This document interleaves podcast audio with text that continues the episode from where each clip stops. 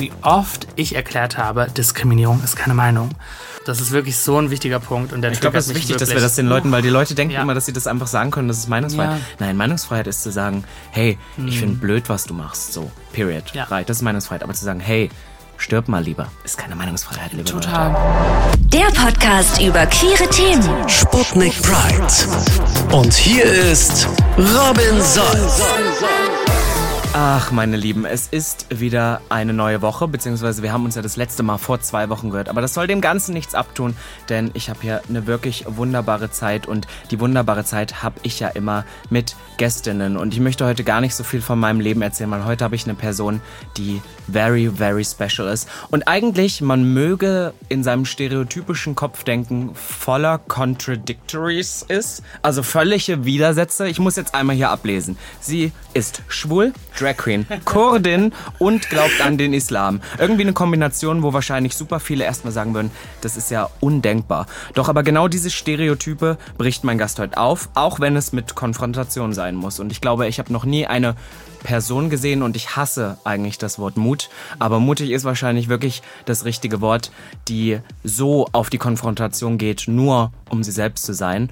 Und außerdem möchte ich darüber noch sagen, dass es auch die Person ist, die wahrscheinlich so oft bei Stern TV war wie keine andere. Herzlich willkommen, Amma Jakob, aka die kurdische Queen, aka Queen Gypsy. Yes, das war die schönste Einleitung, by the way. Salam alaikum an alle. Ich freue mich unglaublich hier zu sein. Ich freue mich, dass du endlich hier bist. Ich habe wirklich schon, schon vor längerer Zeit sind wir irgendwann mal so durchgegangen. Ich habe gesagt, wir brauchen die kurdische hier zu yes, Gast. Das ist wirklich, yes. ähm, wir haben gesagt, wir stürzen uns auch noch drauf. Ich habe auch jetzt in der Recherche wieder gesehen, wie oft du ja über, über Themen irgendwie aufklärst und wie oft du wahrscheinlich auch das, dasselbe sagen musst. Gibt es irgendwas, wo du merkst, so, oh boah, das habe ich schon so oft erzählt, das nervt mich jetzt? Oh mein Gott, also das ist echt lustig. Also ich glaube, im Laufe der Jahren habe ich so oft meine Geschichte erzählt, dass es manchmal schon fast einstudiert. Mhm. Und letztens habe ich das gemerkt bei meiner Therapeutin tatsächlich, als sie dann erzählt hat, rede über deine Geschichte, rede über dein Leben. Und dann war das so einstudiert und ich so, warte, fuck, das ist ein schlechtes Zeichen. Und das war so der Moment, wo ich dachte, okay, ähm, ja, das ist schon sehr oft erzählt worden, aber umso wichtig. Also ich glaube, nach all den Jahren und immer noch, also ich hatte letztens noch, wie du schon sagtest, bei Stern TV einen Beitrag, über 2000 Kommentare und ich will die mir nicht mehr durchlesen. Und es zeigt irgendwie, ja, dass die Geschichte, glaube ich, noch irgendwie 99 Mal erzählt werden muss, damit es irgendwie so ein bisschen Anschluss und Toleranz findet, ja. Ich merke das aber, ich merke das aber auch immer. Es gibt so gewisse mhm. Sachen, ich sage, ich mache das voll oft mit so Leuten, dass ich sage, oh was sind so die Sachen, die du nicht mehr hören kannst? Ich hatte letztens auch wieder, war auch ein anderer Podcaster bei mir mhm. zu Gast und ich habe zum Beispiel auch so Sprüche, die ich bringe, wenn ich aufkläre. Ich sage immer, die ja. ganze Welt ist heterosexuell und manchmal sehe ich das dann, wo ich das irgendwie gesagt habe und ich muss innerlich selber die Augen verleiern, weil ich das schon im gleichen Wortlaut schon zehnmal gesagt habe. Absolut. Aber es ist ja immer, sind immer ja noch so Sachen, wo man dann so merkt, so, boah, das muss halt immer noch gehört werden. Das muss immer noch gehört werden. Das ist so verrückt. Also neben dem Social Media gebe ich ja noch mit der liberalen Moschee Workshops an Schulen, auch in Neukölln. Mhm. Und ich dachte, das ist immer nur so ein Social-Media-Ding, vor allem auch so die Hate-Kommentare. Aber was ich dann gehört habe von den SchülerInnen in der Schule, also da war wirklich ein Junge, werde ich nie vergessen, 16 Jahre. Und wir klären dann auf über Thema Islam und Diversity. Und dann war ganz ehrlich, euer Ziel ist es doch einfach nur, uns hetero-schwul zu machen.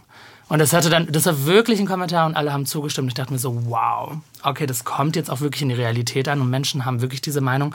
Weil manchmal ist man ja in dieser Bubble und hofft nur, okay, das ist nur Social Media. Bitte sei im echten Leben nicht so. Aber ja, das ist schon unglaublich. Das hatte ich diesen Sommer auch. Ich hatte auch so ein bisschen mhm. Konfrontation. Du wirst es wahrscheinlich auch kennen. Du ja. hast viele Beiträge mit vielen Kommentaren. TikTok, alle, vor allem TikTok oder so ist so ein, aber ich habe das Gefühl, seitdem sich Instagram so ein bisschen verändert hat und Videos so krass ausgespielt mhm. werden teilweise, kriegst du auch so Kommentare, wo du denkst, das schreibt die Person doch jetzt nicht wirklich, weil sie das denkt, sondern weil sie provozieren will. Und dieser Spruch mit diesem, die Kinder verschwulen sozusagen, ja. so nach dem, was entgegnest du dem? Hast du da eine Antwort drauf? Ach ja, es ist auf jeden Fall schwierig in den Workshops. Man muss ja irgendwie so den Middle Ground finden. Mhm. Ne? Also dann muss man wirklich fragen. Also meist mache ich dann, okay, woher hast du diese Information? Wie kommst du darauf? Und dann, da fängt schon an. Dann ist du immer studierst so ein, soziale Arbeit, ne? Ich habe Sozialarbeit schon studiert. studiert. Das ist schon, genau. Ich wollte nämlich gerade sagen, man hört sofort, man du bist hört total politisch korrekt. Das ist so, woher hast du diese Annahme? Ja, das ist total, genau. Ähm, ja, und da fängt das schon an. Du musst eigentlich nur fragen, woher hast du das? Und ähm, da ist schon ein Riesenfragezeichen und dann kann man ins Gespräch gehen. Aber diese feine Balance zwischen nicht sauer sein und nicht zu verurteilen sein, weil wir haben das Recht, auch sauer zu sein, wenn wir sowas hören, finde ich manchmal. Und trotzdem irgendwie nahbar zu sein, das ist schon Konflikt manchmal. Aber das lernt man, glaube ich, so ein bisschen. Ich dachte, du hättest jetzt so einen Spruch drauf, so nach dem Motto, du hast dein Leben lang Ariel geschaut und bist auch kein Fisch geworden. Oder I irgendwie so. Sowas sind I doch auch so. Solche Antworten finde ich auch immer super. Aber ich will nochmal noch mal dazu kommen, dass ich meinte, hey, du hast deine Geschichte ja wirklich schon oft erzählt und wir sind jetzt wieder das nächste reißerische Medium, was sich auf die Geschichte stürzt. Ähm, Hast du manchmal das, also nervt dich das auch manchmal oder bist du der, hast du das Gefühl, hey, ich habe da auch irgendwie eine Verantwortung oder dass meine Geschichte ist halt einfach krass und ich erzähle das auch gerne oder gibt es manchmal auch Orte, wo du dann halt merkst, nee, ich habe das Gefühl, hier wird sich auch nur im Prinzip fast reißerisch drauf gestürzt, weißt du, was ich meine? Ja. Um da irgendwie die nächste Headline zu haben. Voll. Also ich, ich glaube, diese Hinsicht mit der nächsten Headline, das nervt mich nicht, weil ich habe jede Möglichkeit, wo ich ähm, die Chance habe, darüber zu sprechen, ist für mich, da bin ich voll dankbar für.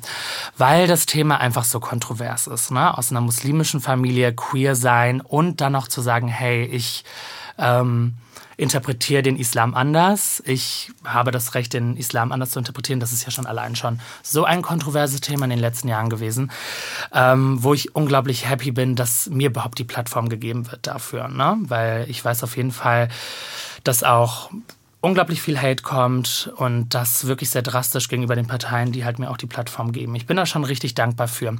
Ich glaube, was manchmal sehr nervig sein kann, ist so ja, die einzige Person zu sein oder einer der einzigen mit dieser Lebenserfahrung, die dann entscheidet, darüber zu sprechen. Weil das schon eine hohe Last ist, weil die Kommentare, die Morddrohung, meine Adresse wurde geleakt. Also es ist schon so viel passiert.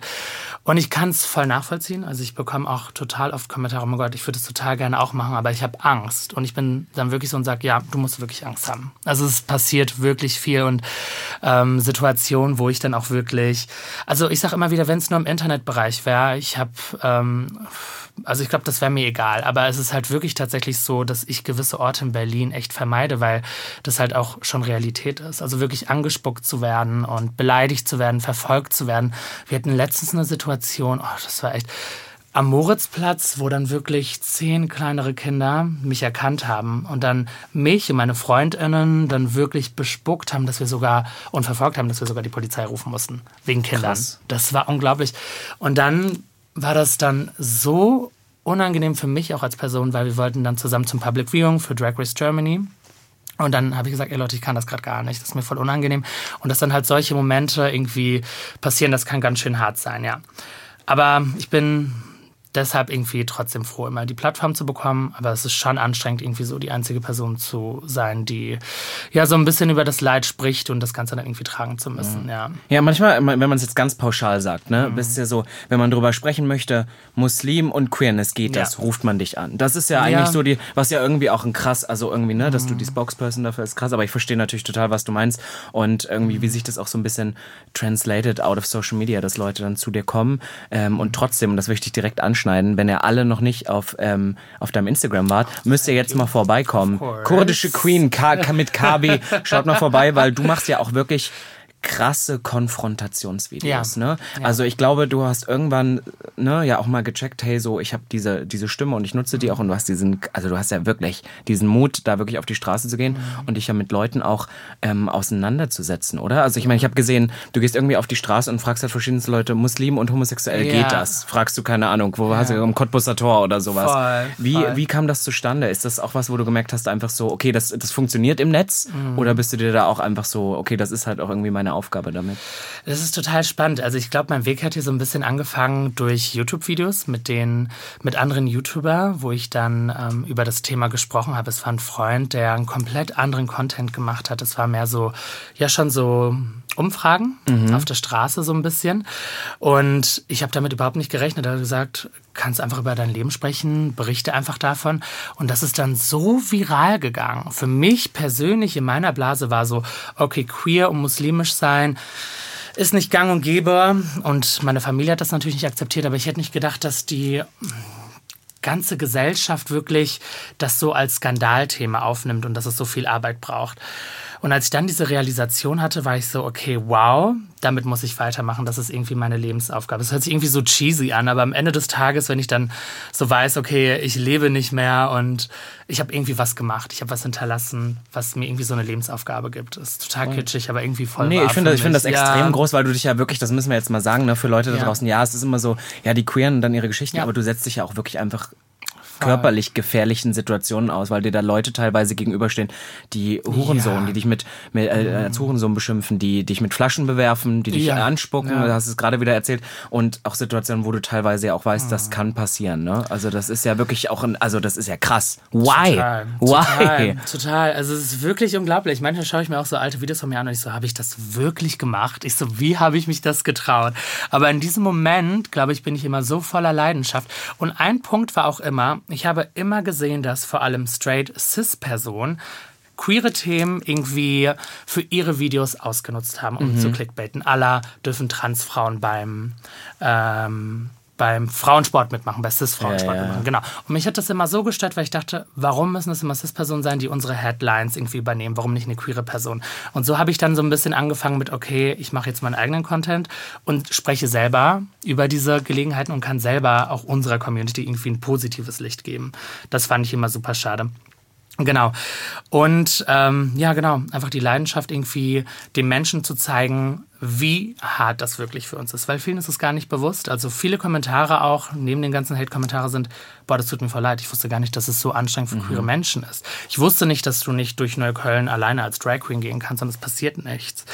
Und darauf irgendwie aufmerksam zu machen, war mir total wichtig. Und ein wichtiger Fakt für mich, weil ich komme ja gebürtig aus Bochum ne, und war oft auch in Köln, das, was mir in den Videos passiert ist, ist mir eigentlich auch voll im Alltag passiert. Das ist, glaube ich, Ja. dieses, das ist, glaube ich, diese Headline, das voll oft Ja. auch ich bestimmt auch mal erzählt habe, so, hey, ich hatte letztens auch so ein Video, wo ich gesagt habe, hey, ähm, ich werde da auf der Straße halt schon aufgrund von Looks bespuckt. Ich würde Ja. jetzt voll oft nicht öffentliche Verkehrsmittel in dem Look fahren, weil ich mich einfach weder den Blicken noch diesen Situationen aussetzen will. Und dann sind die Leute immer so, ja, so schlimm wird es schon nicht sein. Oh. Aber du hast halt in diesen Videos ja wirklich diese Fakten halt am Ende dann auch Mhm. Ja, wirklich. voll. Ne?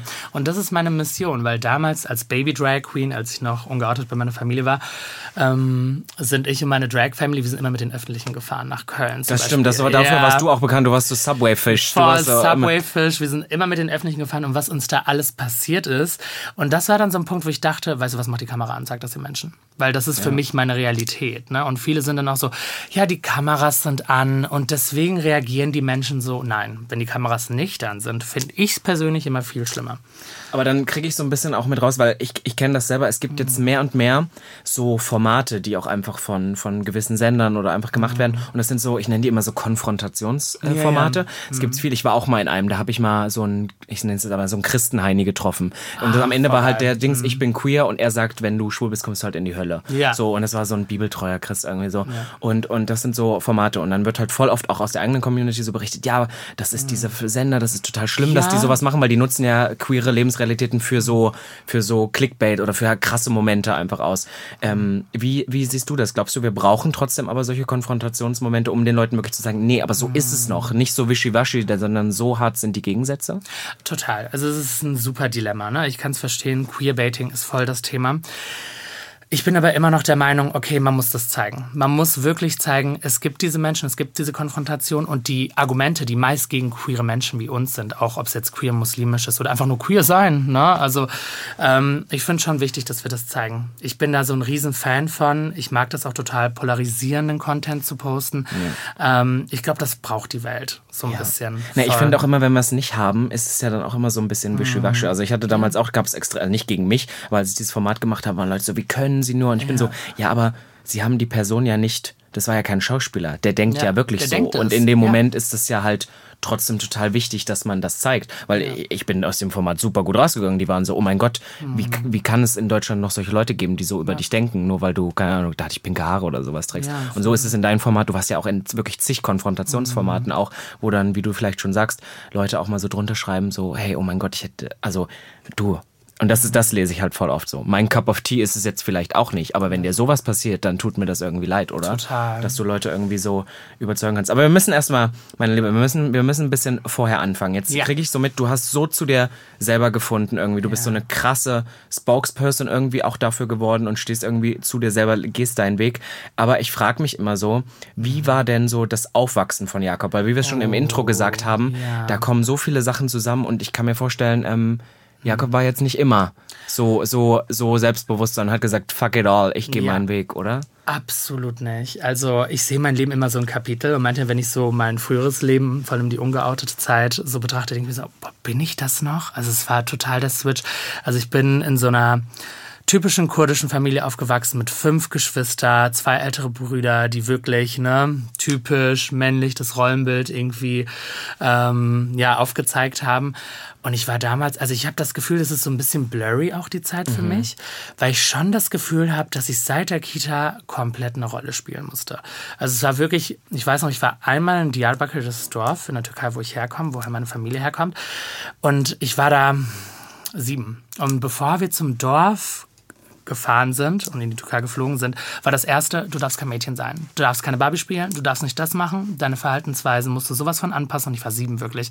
Und Aber hat sich das dann schon so, also hat sich das schon so, du, du hast mal irgendwo im Interview, habe ich gesehen, oder in mehreren Interviews auch schon gesagt, du warst halt auch immer schon so ein femininer Ja, Junge und das war dann so dieses, das war, kam Ja, damals schon raus? Das kam was? damals schon raus. Ich war total, I was a faggot. Also wirklich von vorne bis hinten. Ich habe mit Barbies gespielt im Kindergarten. Ich habe meine Nägel lackiert. Ich habe heimlich die Barbies von meiner Nachbarin geklaut und die unter meinem Bett versteckt. Ich war immer sehr feminin. Und das kam dann immer raus. Und ähm, dann war schon, das war schon ein Riesenthema für meine Familie.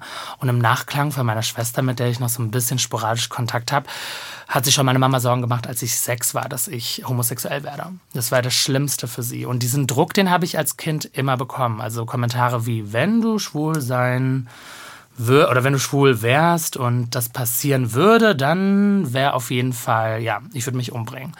Und das war dann so ein krasser Pressure für mich, weil ich habe dann wirklich meine Gestik, meine Mimik, ich habe meine eigenen Wimpern abgeschnitten, damit ich männlicher rüberkomme, weil ich wollte einfach wirklich keine Schande für meine Familie sein und ich hatte Angst. Ich hatte unglaublich Angst und für mich war klar, okay, ich werde eine Frau heiraten, ich werde ähm, genau meine Familie stolz machen und das habe ich jahrelang mitgemacht. Und ich weiß noch, damals habe ich sogar gegoogelt, schwul und muslimisch sein, wie ist das? Und da kam nichts. Da kam dann halt nur so gute Frage, ähm, ja, wenn du das bist, dann geh ganz schnell zum Hodja und lass dich heilen. Und ähm, das war super hart. Also ich glaube, ganz viel in meiner Jugendzeit war verstellen, anders sein, nichts von dir zeigen und eine Mauer aufbauen. Dementsprechend hatte ich auch gar nicht so viele Freundinnen. Ich wollte gerade sagen, und was ist so, du hast gesagt, du hast das gegoogelt und nichts gefunden. Gab es so Ja. trotzdem für dich so beim Aufwachsen so Vorbilder? Gab es irgendwas, was du so, weiß ich nicht, ich habe immer, ne, was waren es? Ich bin 97er, ja, wir sind ja beide, Beide 97er 97. Baujahr, sind wir ja, weil dann kann man ja genau, was da so gab. Da gab es in den 2000ern ja schon viel, so Britney Spears und Ja. so als Kind und so. War das trotzdem was, was du konsumiert hast, was du irgendwie Ja. gefeiert hast, weil es einfach eine andere Welt war oder hast du dich damit gar nicht beschäftigt? Total. Also so Pop-Ikonen waren für mich, also wirklich alle, waren für mich so Vorbilder. Aber mir hat wirklich so eine queere Person gefehlt in Deutschland. Und oder generell eine queere, offene, feminine Person. Und ich kann mich erinnern, ich glaube so als ich 16 wurde, habe ich das erstmal Drag Race geschaut. Und ich war so, warte, werden da gerade feminine damals homosexuelle Personen zelebriert in diesem Format? Ich so, das gibt's ja nicht. Und dann habe ich noch mehr so InfluencerInnen kennengelernt wie Jeffree Star, kontroverse Person jetzt, aber ähm, Trotzdem Trailblazer. Man muss immer die Leute auch nehmen für das, was sie er getan hat mein haben. Leben verändert. Ne? Ja. Und dann habe ich diese Person gesehen, die einfach so reckless sich geschminkt hat und ich so, wow, das geht. Und er wird gefeiert. Das war wirklich für mich in meiner Blase, in meinen, in dieser kleinen Stadt in Bochum, war das für mich unglaublich. Ne? Und das hat mein Leben verändert. Ich glaube, das war der große Stein, wo ich dachte, okay, es ist okay, homosexuell zu sein und muslimisch zu sein. Du musst nur raus. Du musst aus diesem Umfeld raus. Du musst dein Tribe finden, wo du akzeptiert wirst. Aber das hört sich jetzt auch so, du sagst so mit 16 so das erste Mal. Ich meine, du bist ja auch noch wahnsinnig jung, aber das kam ja dann doch ähm, relativ spät. Jetzt stelle ich mir vor, ähm, du lebst ja nun dein Leben so, wie es ist. Es gab ja bestimmt mal mindestens ein Outing. Ich habe aber irgendwann mal gelesen, dass du das nicht, dass du das leider niemals selbst in der Hand hattest. Total, total. Also ich war mit 16 war, glaube ich, so mein inneres Outing, wo ich wusste, okay, ich bin queer, ich bin schwul, wie, wie gehe ich damit um, was mache ich? Und genau, als ich dann so meine, also andere queere Menschen kennengelernt habe und vor allem queere Menschen, die in meiner Situation waren, ähm, hat das schon viel gebracht, aber ich war trotzdem noch in dieser Bubble, dass ich wirklich gedacht habe, ich schaffe das nicht, mich bei meiner Mutter zu outen. Weil dieser Druck, desto mehr ich zu mir stand und femininer auch wurde und präsenter wurde in mir selbst, ähm, desto mehr habe ich Aneckungen von meiner Familie gemerkt. Also da waren dann mehr Sprüche von meinem Bruder, der mir wirklich gesagt hat, okay, das ist schwul, du benutzt das, das ist schwul, äh, Mama, dein Sohn wird schwul. Also es wurde immer mehr und dieser Pressure wurde immer höher. Und diese, ich kam gar nicht aus dieser Blase raus, das war voll hart. Und als ich dann mit Drag angefangen habe und so meinen Hannah Montana Lifestyle geführt habe und heimlich bei meinen FreundInnen mich das war auch alles noch vor, vor dem, vor überhaupt dann Alles vor dem Outing, ah. total crazy. Also du hast zwei Parallelleben eigentlich ja, geführt. das war wirklich Hannah Montana. Also wirklich dachte ich, komme damit durch. Ich habe meine Perücken unter meinem Bett versteckt, hatte ganz viele Sachen bei meinen FreundInnen und ab und zu gab es dann so Situationen, wo meine Mama Make-up entdeckt hat und ich war so, okay, ähm, das ist, ich mache Theater also ich habe immer so meine oh, Ausreden oh, okay, gesucht okay, und ich war wow, dann noch 18 krass. und 19, also ja. das ist gar nicht so lange her, ja. total crazy. Ähm, und ja, genau, dann wurde ich äh, geoutet, als ich auf dem Pride gearbeitet habe in Drag in Düsseldorf. Und das kam dann, es gab Fotos, die wurden dann von meinen Nachbarn gemacht und die gingen dann an meine Familie und dann hat meine Mama mich darauf angesprochen. Ich dachte wirklich, oh mein Gott, Blase ist geplatzt. Ich weiß nicht, was passieren wird. Und zu dem Zeitpunkt habe ich wirklich gedacht, okay, ähm, ich werde angegriffen, ich weiß nicht, was meine Familie mit mir macht, mir werden Therapien aufgezwungen. Aber ich hatte da schon das Glück, dass ich dieses Netz von queeren Menschen hatte, die mich aufgefangen haben und gesagt haben, wenn was ist, kannst du bei mir schlafen. Ja, genau. Und dann wurde ich geoutet in dieser Familie und das war, glaube ich, so das blurryste Jahr für mich, weil ich weiß noch, ich habe sechs Monate dann noch bei meiner Mama gelebt, bevor ich ausgezogen bin. Und es gab unglaublich viele emotionale Gespräche mit meiner Mama, wo sie wirklich ne, mir halt versucht hat, auch irgendwie die Schuld zu geben und zu sagen, ähm, du bist eine Schande, ähm, wenn das andere Menschen erfahren, dann ähm, ist das eine Blamage für mich als Familie. Wie konntest du mir also das antun? Ich habe dich als Kind, ähm, ja, also ich bin deine Mutter, ich habe dich großgezogen, du warst mein Kind, wie konntest du das mit mir machen? Also es war unglaublich viel äh, viele Gespräche in dieser Hinsicht. Und ich weiß noch, dass wir nie irgendwie so einen Faden gefunden haben. Und ich wusste, ich muss ausziehen. Ähm, hatte aber dennoch das Privileg, dass ich irgendwie ja keine Gewalt erfahren habe oder dass meine Familie mir ein Ultimatum gestellt hat, aller, wenn du jetzt nicht aufhörst, dann ähm, werden wir den, dir den Kontakt abbrechen. Genau. Und dann bin ich ausgezogen und das hat das Ganze ein bisschen einfacher gemacht mit meiner Familie. Und mittlerweile, also ich glaube, das große Thema war dann noch, dass ich über meine Geschichte geredet habe oder gesprochen habe. Und da war nochmal der Punkt, wo dann der Kontakt zu meiner Familie ein bisschen verloren gegangen ist. Genau. Aber das war so meine Coming-out-Zeit. Super blurry tatsächlich, weil es waren unglaublich viele Gespräche, die so emotional waren, die ich irgendwie, keine Ahnung, ich habe so einen Abwehrmechanismus. Äh, Abwehrmechanismus ich danke dir, dass du hier auf alle Fälle drüber, drüber redest, weil ich weiß, dass das, es ist einfach, auch wenn man es schon ein paar Mal getan hat mm. oder so, mhm. ist es trotzdem ein krasses Thema. Und ich weiß immer gar nicht, was ich dazu sagen kann, weil ich finde, so ein ja. Tut mir leid ist halt so ein Voll. War, war, war, ne? Das, das ist halt so. Und deswegen bin ich, bin ich am Ende des Tages irgendwie immer so, finde ich deine Geschichte halt so krass, weil du ja trotzdem eine Person mhm. bist, die ihren Weg geht, die jetzt hier vor mir sitzt, irgendwie ein Vorbild ist für viele andere, aber da wird es ja auch einen Prozess gegeben haben, ja. weil das klingt ja auch so, du warst ja trotzdem mhm. nah an deiner Familie dran. Das war ja nicht so, dass du gedacht hast, na tschüss, dann bin ich halt weg. Ja. Wie, wie, wie findet man da zu sich selber oder wie mhm. kann man vielleicht auch sich emotional davon abkoppeln. Ich habe auch mal ja. gehört, dass du irgendwo gesagt hattest, ähm, du musst halt davon ausgehen, dass deine Familie wahrscheinlich nie stolz auf dich sein ja. wird, aber du darfst dich selber als Individuum auch nicht davon abhängig machen, Absolut. weil sonst wirst du nie glücklich werden. Das war so der Wortlaut, ne? Total. Also ich glaube, es war unglaublich viel mentale Arbeit. Es gab einen Zeitpunkt, wo ich, glaube ich, so acht Monate keinen Kontakt zu meiner Familie hatte, auch bewusst, wo ich dachte, okay, ich muss jetzt mit mir selber klarkommen, ich muss das sortieren. Und ähm, ja, genau, dann dieser Punkt zu haben und meine queeren Freunde, die haben mir unglaublich viel geholfen, die mir dann immer gesagt haben, das, was du machst, ist nicht falsch. Du bist keine Schande. Du, ähm, wenn du über deine Geschichte erzählst und Freunde von meiner Familie, die darauf ansprechen, das ist, das ist nicht schlimm. Du bist kein schlechter Mensch. Das musste ich oft hören. Und natürlich Therapie. Ich habe unglaublich viel Therapie gemacht. Also das hat mir unglaublich viel geholfen, nochmal über alles irgendwie reflektieren zu können. Und ja, da ist manchmal immer noch so ein kleiner Teil in mir, der immer hochkommt, vor allem bei Drehs, die dann größer sind, wo ich mir denke, das ist vielleicht doch egoistisch, dass ich jetzt über meine Familie nochmal rede, obwohl ich weiß, dass es so ein Leid für die, mich im Fernseher zu sehen. Mhm. Und manchmal diese böse Stimme im Kopf auszuschalten, kann anstrengend sein. Aber viel daran zu arbeiten und viel zu reflektieren, ist ähm, ja genau super wichtig. Und das gebe ich immer weiter. So glücklich wie ich jetzt bin, war ich in den ganzen Jahren, in der ich in meiner Familie war, noch nie. Oh, ja. Das ist eine krasse Aussage. Also für mich immer wieder sage ich, es wird vielleicht dazu kommen, dass deine Familie keinen Kontakt zu dir haben wird. Das sage ich auch vielen äh, queeren muslimischen Freundinnen oder ähm, äh, ZuschauerInnen. Und ähm, das könnte passieren. Aber dennoch für mich im Großen und Ganzen war es die beste Entscheidung meines Lebens, weil ich hatte wirklich die Gefühl, also das Gefühl, die 19 Jahre, die ich gelebt habe, das war kein Leben für mich. Und ich musste das als queere Person jetzt, vor allem in den 20ern, alles irgendwie nachholen, weil Beziehungen, Crushes, Dating, das gab es bei mir nicht ich war so vorsichtig, ich musste das alles, ich muss es jetzt alles irgendwie so ein bisschen nachholen.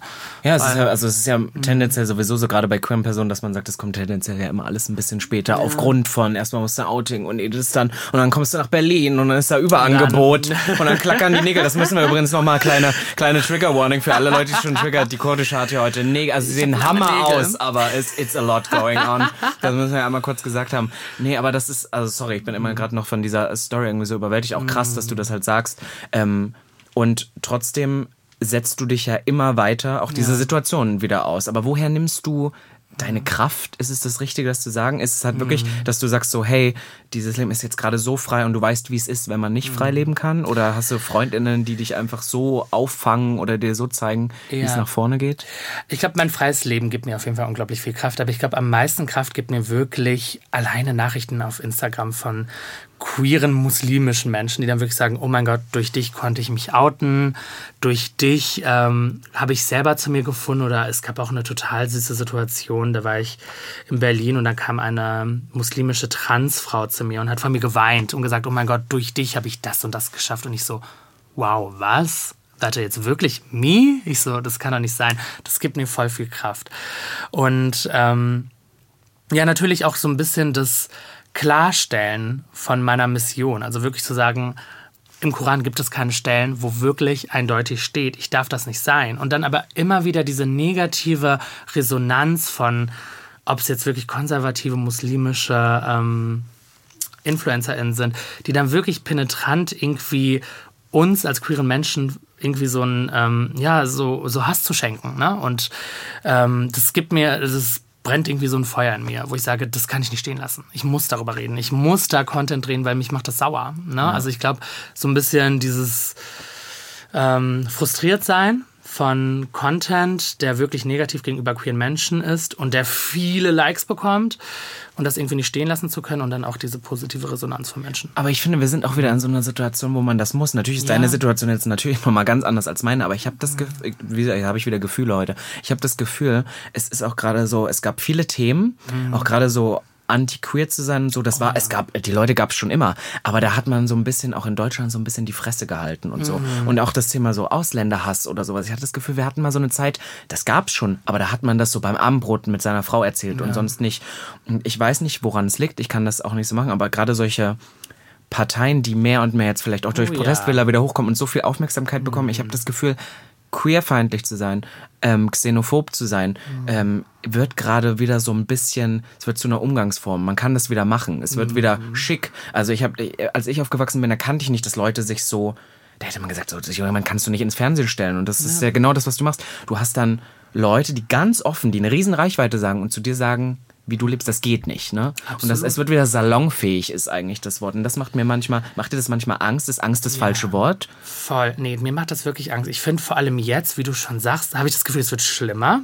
Vielleicht kriegen wir es auch einfach mehr mit, aber ich habe das Gefühl, ja. die Leute äußern sich viel mehr dazu, oder? Total. Ich glaube, jetzt haben halt auch viele queerfeindliche Menschen TikTok für sich gefunden. Oh. Und haben halt gefunden, okay, oh. das ist so ein bisschen jetzt, jetzt sind wir hier und jetzt ne, können wir dagegen sprechen. Und ich weiß nicht, ob es meine For You-Page ist, weil ich so viel darauf reagiere, aber ich sehe unglaublich viel. Und was mir am meisten Angst macht, ich meine, okay, du kannst deine Meinung sagen, aber dann sehe ich einen Beitrag, wo wirklich über, ähm, ja genau, über mich irgendwie gesprochen wird.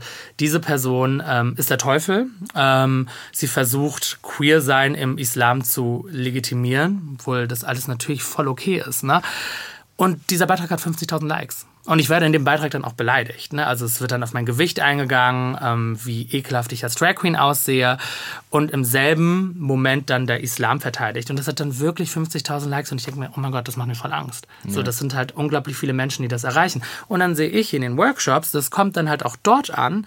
Weil die haben die Videos gesehen. Ja, die haben die Videos gesehen. Und dann denke ich mir, scheiße, das hat einen Einfluss. Und da müssen, ja, da habe ich das Bedürfnis, immer gegenzusprechen, obwohl ich auch voll Menschen verstehen kann oder queere InfluencerInnen, die dann sagen, boah, ich kann das nicht. Verstehe ich. Voll. Es ist ja. ja. auch teilweise hart, aber ich glaube, es sind so Zahlen, jetzt wo wir auch immer zuhören können, warum müsst ihr denn ständig drüber reden? Ja. Ich glaube, jetzt wird es auch gerade viel wichtiger, weil das, was du mhm. sagst, jetzt, wo das, wo so, ich nenne es jetzt einfach mal rechte Hetze auch irgendwo ja, wieder salonfähiger wird, ähm, sehen, also ich kriege das voll oft im Netz mit, die Aufmerksamkeitsspanne ist runtergegangen. Mhm. Leute hinterfragen voll oft auch nicht das, was sie vorgeballert bekommen. Die kriegen dann ein Video, es geht drei Minuten, die hören sich das an, es klingt plausibel und dann ist das deren Meinung, ohne dass sie es einmal von einem anderen Standpunkt reflektiert haben. Also zum Beispiel jemand, der gegen dich spricht, sie sehen sich das Video an, kennen dich vielleicht vorher nicht, ja. sagen so, ja, klingt plausibel, stimmt, so, dann denke ich jetzt auch so. Und ich denke doch, da gerade müssen wir ja genauso dagegen halten, Total. oder? Und irgendwie Content noch mehr rausballern und noch mehr was dagegen sagen, weil ein Video von denen ist eigentlich schon, müsste zehn von uns irgendwie haben. Ja. Weil wir sind ja die, die drunter leiden. Die leiden ja nicht darunter, wenn Total. wir da sind. Das ist halt irgendwie am Ende des Tages, das, sowas macht mich halt immer so richtig sauer, Voll. oder? Deswegen ja. finde ich es irgendwie groß, dass du das machst. Aber was ich noch spannend finde, du hast gerade den Koran angesprochen mhm. und hast halt gesagt, wenn du auch so mit Leuten diskutierst, ist das, musstest du dann riecht, also sicherlich, du bist ja ein bisschen belesener wahrscheinlich als ich, was das angeht, aber hast mhm. du dann so Fakten, die du denen um die Ohren ballerst? Machst du da vorher Recherche, bevor du zum Beispiel, ja. ich glaube, du warst ja auch mal in so einem Gespräch, wo du dann auch mit so einem ähm, ähm, äh, mit so einem Influencer ja. da so dagegen gegangen bist. Ich ja. weiß jetzt gar nicht mehr, wo das war. Ich habe das mal bei Leroy, ne? Das genau. war Leroy will's wissen auf YouTube. Und wo du dann auch, da musst du ja schon ein bisschen, da musst du ja musst wissen, was du sein. sagst, oder? Total. Also ich habe das Glück, dass ich ja vor allem mit der liberalen Moschee arbeite. Das ist eine Moschee in Berlin, die ähm, das Queersein zelebriert und mhm. jeder hat dort seinen Platz. Und da habe ich unglaublich viel Wissen getankt. Ne? Und ähm, der Klassiker ist, du kannst nicht homosexuell und muslimisch sein. Und da steht im Koran halt gar nichts zu. Da wird nichts eindeutig wirklich dazu äh, geschrieben. Und dann gibt es halt so ein bisschen die Geschichte von Sodom und Gomorra, so in der mhm. Bibel so ein bisschen. Und das gibt es dann halt auch die Geschichte von Lut, ähnlich wie im Koran. Und da halt auch den Punkt zu sagen, okay, für mich persönlich geht es da mehr um das Thema Vergewaltigung an sich und nicht um das Queersein. Also auch vor allem dieses wie man den Islam interpretiert. Und man kann ihn überhaupt interpretieren. Das ist ja schon ein Thema. Ne? Und das ist dann immer so ein Punkt, den ich gerne dann sage, dass man den Islam oder vor allem den Koran zeitnah interpretieren kann und ihn auch anders interpretieren kann. Nur weil eine Rechtsschule das anders sagt, heißt das nicht, dass du es nicht für dich machen kannst. Genau, das ist dann ja schon so Punkte, die ich dann immer gerne wieder sage. Und vor allem, dass es nicht eindeutig dort steht. Ne? Ich habe da, ich habe nämlich dieses Video, ich, jetzt habe ich jetzt kommt es mir gerade wieder hoch. Ich weiß, ich habe das damals gesehen und ich hatte, ich war nämlich der Meinung, mhm. du hast diesen Typi auseinandergenommen. Ich hatte das Gefühl, du hast Fakt, er hat was gesagt und du hast ihn mit Fakten dagegen und am Ende ist er dann hat er dann nur noch Quatsch gelabert, weil er keine Argumente ja. mehr hatte. Mhm. Und trotzdem habe ich ja Videos gesehen, wo trotzdem Leute einfach faktisch auf seiner Seite, obwohl er in der Argumentation, einfach in der Kunst des Argumentierens mhm. oder Diskutierens einfach clear gegen dich verloren hat. Das Total. wurde ja dann auch so ein bisschen komisch oder dich auch nicht hat reden lassen oder irgendwie so, ne? Es waren ja. noch solche Momente und trotzdem, er war wie reagierst du dann darauf? Reagierst du überhaupt zum Beispiel auch auf Hass oder so? Ich habe auch mal von dir gesehen, dass du sagst, du musst dir das nicht durchlesen, ja. du zeigst es an. Wie gehst du damit um, wenn Leute da so trotzdem, auch wenn du das sachlich ja. hinmachst, so eklig werden? Es kann sehr frustrierend sein. Manchmal ist es wirklich super verletzend auch. Ne? Also wenn dann so Sachen auf mein oder Kommentare gegen mein Gewicht, das ist wirklich, das kann manchmal in ein paar Tagen bin ich wirklich verletzt. Was ich nie mache, ist auf Hate-Kommentare antworten. Also mhm. ich gebe denen nie die Möglichkeit, dass sie eine Reaktion von mir bekommen, weil ich habe das Gefühl, das wollen die. Auch auf DMs reagiere ich kaum selten und äh, manchmal zeige ich gerne was in den Stories zum Beispiel und sage, okay, guck mal, das sind Nachrichten, die ich bekomme, aber ich selber reagiere darauf nicht, weil ich denen nicht die Aufmerksamkeit schenken möchte und ich gemerkt habe, für mich fühlt sich das am besten an, damit umzugehen irgendwie. Ähm, ja, genau. Und äh, ja, so, ich glaube, der Umgang, das so ein bisschen zu ignorieren, Humor ist unglaublich, oh, das ja. hilft mir voll. Ähm, ja, ich glaube, das ist so eine Mischung daraus aus Ignorieren und Humor. Ich glaube, damit gehe ich irgendwie, oder derzeit gehe ich damit irgendwie am besten um und ich lese unglaublich wenig. Also ja. wenn ich jetzt merke, ein Video geht viral und da sind 1800 Kommentare, dann tue ich mir das meist gar nicht an, das wirklich durchzulesen, weil ich weiß, da ist wirklich unglaublich viel Bullshit. Das tut mir da manchmal voll leid für positive Kommentare und ich versuche darauf immer einzugehen, aber genau, Ich finde, auf Social Media kann man das immer noch so ein bisschen besser wegstecken. Ich weiß Ja. nicht, ob es dir ähnlich geht, aber wenn ich zum Beispiel so Videos habe, die dann, ja, viral ist immer das Falsche, aber die dann abgehen und du kriegst dann so mit, oh, ich hatte jetzt letztens einen Beitrag, ich glaube, so viele Leute haben das Format nicht gesehen, wie oft der dann geliked wurde. Der ist dann einfach abgegangen und freut mich natürlich. Ich habe auch ein paar Follower mehr dazu bekommen. Natürlich auch viele Leute, die sich dann mit dir solidarisieren. Ja. Aber wenn du dir Kommentare anguckst. Oh mein Gott. Oh, holde Maid, ne? Also es ist halt wirklich, es ist ja wirklich schlimm. Und was ich lustig finde, hast du das letztens mit Riccardo Simonetti mitbekommen? Der hat einen, ähm, der hat jemand, also jemand hat ihn öffentlich Ja. beleidigt, glaube ich auch, aufgrund wie er da in der Öffentlichkeit ist und so. Und die Leute, was sie jetzt immer tun, wirst du bestimmt auch mitbekommen haben, sie sagen, es ist ja Meinungsfreiheit. Sie beleidigen dich aufs Übelste. Oh mein Gott, das triggert. Und sagen, Ja. es ist Meinungsfreiheit. Also sie sagen teilweise so, ja, wäre kein Problem, wenn du stirbst. Äh, Mhm. du alte, ich glaube, ähm, Ricardo jetzt nicht, nicht wahr, aber das T-Wort wurde genannt. Ricardo, die alte T. Mhm. Und dann hat Ricardo das angezeigt und das war jetzt ein Präzedenzfall, weil die Person wurde, hat dann dagegen Widerspruch eingelegt und dann kam es vor Gericht und die Person wurde belangt. Und das finde ich so gut, das zu zeigen. Ich schreibe jetzt immer, wenn da so kleine 15-jährige Boys mir Ja. sowas schreiben, schreibe ich, schreibe ich so, lieber Jakob, ähm, ich habe deine Kommentare soeben angezeigt, du hast dich an dieser und dieser und dieser Stelle strafbar gemacht. Die Polizei wird sich mit dir oder mit deinen Eltern demnächst in Verbindung setzen. Und dann bist du blockiert. Ab und zu, wenn ich Ja. mal einen guten Tag habe, weißt du? Ja, ich und das liebe Internet es. ist keine rechtsfreie Zone, das, Das vergessen so die Leute wichtig. immer. Total, das ist so wichtig. Also ich habe unglaublich viele Nachrichten angezeigt. Also vor allem, wenn es so in Richtung ging, ähm, wenn meine Familie beleidigt worden ist oder wo ich wirklich gedroht wurde. Also ich habe Nachrichten bekommen mit meiner Adresse. Ich werde deine Adresse jetzt leaken und ich werde an, zu diesem Zeitpunkt an deiner Adresse sein. Damals, als ich noch in Bochum gelebt habe. Das habe ich sofort angezeigt. Und manchmal hat man nicht immer die Kraft dazu, finde ich, ne, weil es so viel ist. Aber ist, ja. zu jeder Person sage ich, bitte zeig das an. Allein auch für die Statistik. Damit man wirklich schwarz auf weiß hat, wie viele Queerfeindlichkeiten es hier wirklich gibt. Und auch im Internet. Ne? Also vielen ist es tatsächlich nicht bewusst und alleine dieses Meinungsfreiheit, das triggert so sehr. Und wie oft ich erklärt habe, Diskriminierung ist keine Meinung. Ja. Und, oh mein Gott, ja, das ist wirklich so ein wichtiger Punkt. Und der Ich glaube, es ist wichtig, dass wir wirklich. das den Leuten, weil die Leute denken Ja. immer, dass sie das einfach sagen können, das ist Meinungsfreiheit. Ja. Nein, Meinungsfreiheit ist zu sagen, hey, ich finde blöd, was du machst, so, period. Ja. Right, das ist Meinungsfreiheit. Aber zu sagen, hey, stirb mal lieber, ist keine Meinungsfreiheit, liebe Total. Leute. Also vielleicht auch nochmal für alle, die mal so einen Kommentar geschrieben hat, nehmt euch in acht, Leute. Wir, Ja, we oh are coming Gott. for you. Es geht inzwischen schneller, als man denkt.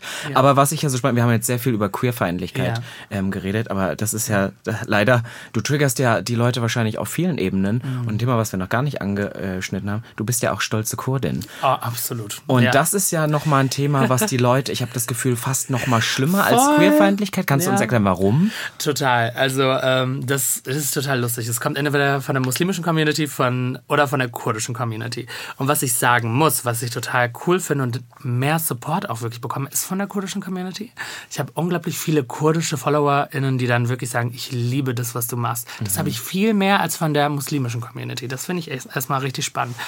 Aber alleine, also ich, es gibt eine Flagge, ähm, das war eine, also die LGBTQ-Plus-Flagge mit der kurdischen Flagge zusammen. Und das kommt aus einer ähm, kurdischen Gruppe, die sich total für queere Rechte einsetzt. Und ich habe diese Flagge auf TikTok gezeigt. Und das Video hat, oh mein Gott, das hat über Millionen Aufrufe. Und den Hate, den ich bekommen habe, deswegen alleine nur, weil diese Flagge repräsentiert, ähm, wir sind kurdisch und wir stehen für queere Menschen ein. Das war wirklich heftig, glaube ich. Und da habe ich unglaublich viel Hate bekommen, au- auch aus Ländern, also so Irak, da leben auch viele kurdische Menschen oder aus der Türkei, mit Drohungen und allem. Und oh mein Gott, du bist eine Schande für die kurdische Community. Wie kannst du das machen? Menschen sind für dich gestorben. Und dann sage ich halt immer wieder, diese Flagge sagt wirklich nur, dass queer sein okay ist und kurdisch sein. Das ist die einzige Message. Und dann wird da so viel rein interpretiert und so viel Hass. Das ist wirklich, wirklich unglaublich. Ähm, ja, genau. Also es, ich merke da mehr Support, muss ich ehrlich sagen. Und auch in, ähm, sag ich mal, im echten Leben, wenn ich rausgehe, kommen unglaublich viele kurdische Menschen und sagen, oh mein Gott, ich liebe deinen Content, ich finde das total cool. Ja, aber die andere Seite kann auch ganz schön stark sein. Also du bist eine Schande für Kurdistan, ist ganz schön krass. Und ich glaube, das krasseste Erlebnis, was ich hatte, ist, als eine Person zu mir gekommen ist und gesagt hat, wenn du noch einmal diese Flagge zeigen wirst, in real life, dann werde ich dich abstechen. Also das, so eine Situation hatte ich schon und die war wirklich, wo ich dachte, oh mein Gott, okay, so weit geht das schon. Krass, ne? Ja. Das ist das, vor allem das auch nochmal so ein, du hast auch immer gesagt, das fand ich auch spannend, dass du sagst, Die Schwulen äh, finde ich nicht, weil da warst du zu feminin. Die, die, die Moslem wollen dich nicht, weil du bist queer. Ja. Die Kurden sagen, weil du sagst auch queer ist okay. Und Ja. das ist irgendwie immer wieder, immer wieder was anderes, was triggert. Aber manchmal, auch wenn ich mich in die Situation natürlich nicht reinversetzen kann, like, how would I? Ich bin ein Kind aus dem Osten, so. Ich habe das nie erlebt, religionsfrei erzogen worden. Aber halt, ähm, ich sehe dann doch immer so Parallelen, weil das, was du auch angesprochen hast, mit, ähm, ja, du wirst vielleicht zu femme, um schwul zu sein, Ja. so nach dem Motto. Das ist ja, kommt ja vielleicht auch aus einer Verletzlichkeit der schwulen Männer, die dann Angst haben und allen beweisen wollen, nein, wir sind ganz toll, wir sind ganz tolle Menschen. Und jetzt kommt da dieser feminine schwule Mann und will irgendwie was anderes erzählen. Ja. Und das, das ist ja vielleicht auch manchmal das, was so dahinter steckt. Und ist es vielleicht mit Kurden dann ähnlich, dass Genau da so viel Hass kommt, Ja. weil die sagen, sie haben, der, man muss ja echt sagen, Ja. der als kurdische Person, der Platz in der Welt ist ja auch irgendwie noch, ich will es nicht nennen, umkämpft, aber es ist ja auch immer noch Total. ein super schwieriges Thema und dass die dann auch so Saubermann sein wollen, das sagt, dem kann die Total. jetzt auch noch mit Queerness kommen. Nein, nein, nein, damit wollen wir nichts am Hut haben. Total, total. Also voll auf das Gefühl, also viele Kommentare, wir sind doch eh schon so, wir werden eh so diskriminiert und dann kommst du noch mit dem Thema und da dann wirklich von vorne anzufangen und zu erklären, dass queer sein okay ist, dass das keine Schande ist. Ne? Also das wirklich so die normalsten Dinge nochmal zu erklären, kann ganz schön hart sein. Und was mich da wütend macht, ist, ich liebe meine Kultur. Ich bin kurdisch groß geworden, erzogen worden, also so zu 100 Prozent und ich will das nicht ablegen. Also ich will darüber sprechen, dass ich 100 Prozent kurdisch bin. Ich liebe die, ähm, ja, die ganze Kultur dahinter und will mich selber da nicht entfremden, weil lange Zeit habe ich mich dafür geschämt, kurdisch zu sein. Ich wollte. Aber warum? Ähm, ich bin vor allem in so einem Umfeld groß geworden, wo viele Menschen deutsch waren. Mhm. Und für mich war das ja so. Same girl. Same, it's a problem, I Total. get it. Und es war schon so ein Problem, da einfach wirklich einen Migrationshintergrund zu haben. Ich habe mich total lange dafür geschämt. Und dann habe ich mich unglaublich dafür geschämt, weil ich immer als queer gelesen worden bin. Und ich das dann immer, wenn ich dann gesagt habe, ich bin kurdisch, war dann, alle haben gelacht, vor allem in der Jugendzeit. Und oh mein Gott, warte, was? Du bist kurdisch? Das kann doch gar nicht sein. Und dann habe ich mich lange so gefühlt, als ob meine Community nicht für mich steht. Und ich war so, weißt du was, dann scheiß drauf. Dann bin ich halt einfach nicht mal kurdisch. So, dann ist es halt einfach so. Und lange Zeit habe ich mich voll von meiner Kultur entfremdet, weil ich auch gedacht habe, meine Kultur mag mich nicht. Ich, ich darf gar nicht die Kultur cool finden, weil ähm, ich habe das gar nicht verdient, so als queere Person. Ne? Also vor allem in der Jugendzeit. Und ich glaube, jetzt erst komme ich meiner Kultur so ein bisschen näher und finde es dann auch okay, darüber zu sprechen und zu sagen, ähm, ja, ich bin kurdisch, ich kann kurdisch sprechen ähm, und ich liebe das Essen und dem Ganzen wieder nahe zu kommen, weil ich so viel Hate aus der kurdischen Community bekommen habe, vor allem auch in der Jugendzeit. Ähm, das finde ich gerade voll schön. Ja, es ist auch literally immer so krank, dass du Teil von etwas bist. Du bist 100% Teil von, du kannst sagst, Ja. so, du kennst die Kultur, du sprichst die Sprache. Also es ist halt irgendwie so, du bist so 150% Teil davon und trotzdem möchten andere Menschen, die gleichwertig Teil davon sind, die das irgendwie absprechen. Aus Gründen, die einem irgendwie unergründlich sind. Es ist so lustig. Also Number One Kommentar, du bist kein Kurdisch, hör auf zu sagen, du bist kurdisch. Und ich denke mir so, wie, woher willst du das wissen? So wie, so, ich war im kurdischen Fernseher und habe über meine Lebensgeschichte erzählt. So wirklich. Und dann trotzdem, ja, nö, alles nur Fake, kannst du gar nicht sein. Und ich denke mir, okay, wow, das ist wirklich anstrengend. Es kann anstrengend sein, ähm, aber ich liebe den Support. Also es gibt vor allem eine Community in Berlin, das ist eine queere kurdische Community und die sind wirklich so toll. Die gehen auch auf Prides mit der kurdischen LGBT-Flagge auch und sprechen halt auch voll die Problematiken an. Und ähm, von dieser Community so viel Liebe zu bekommen, finde ich total toll. Und das, diese, also ich glaube, die kurdische Community, die ist schon viel reformierter als die muslimische Community, das muss ich sagen. Aber kennst du, ähm, kannst du so, ich weiß, es ist total undankbar, das jetzt zu machen. Jetzt fange ich auch an, genau so eine Frage zu stellen. Aber es interessiert mich trotzdem, deswegen Ja. hau ich es raus. Ähm, gibt es eine Community, wo du sagst, die dich am meisten supportet hat? Würdest du sagen, ist es die Ja. kurdische Community oder ist es, ist es die queere Community? Wer hat dich so am meisten irgendwie aufgenommen oder siehst du, in allen gibt es solche Oh und solche? Gott. Ja, das ist, das eine schwierig? saugute Frage. Das hat mich jetzt einmal interessiert, weil, weil da kommen ja so viel auseinander. Ja, wer ist, wer, oh wer, wer ist denn jetzt nun für dich da? Ja. Wer steht für dich ein, wenn es dir mal schlecht geht? Ähm, ich würde sagen, auf jeden Fall die queere Community. Ne? Die Drag-Community, vor allem die, der Teil der queeren Community, die, ähm, die nicht Mask for Mask ist, würde ich mal sagen, die das wirklich zelebriert, Femme zu sein. Ich würde sagen, die queere Community hat mich wirklich super aufgenommen, vor allem auch mit meiner Problematik. Und ähm, es gibt unglaublich viele muslimische ähm, queere Menschen, die halt so hidden in der Community sind und von denen bekomme ich unglaublich viel Liebe. Ich würde schon sagen, im Großen und Ganzen ist es die Community. Ja. ja.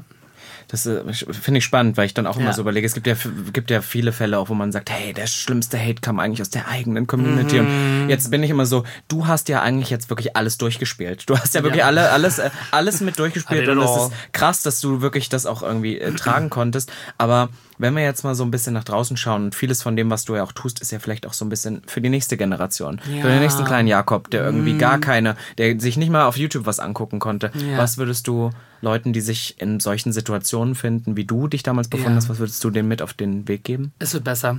Es ist wirklich ganz klischeehaft, aber es wird fucking besser. Also ich habe damals als kleiner Junge lag ich auf meinem Bett mit meinen zwei Brüdern und ich dachte mir, scheiße, wenn das wirklich das Leben ist, das will ich nicht haben.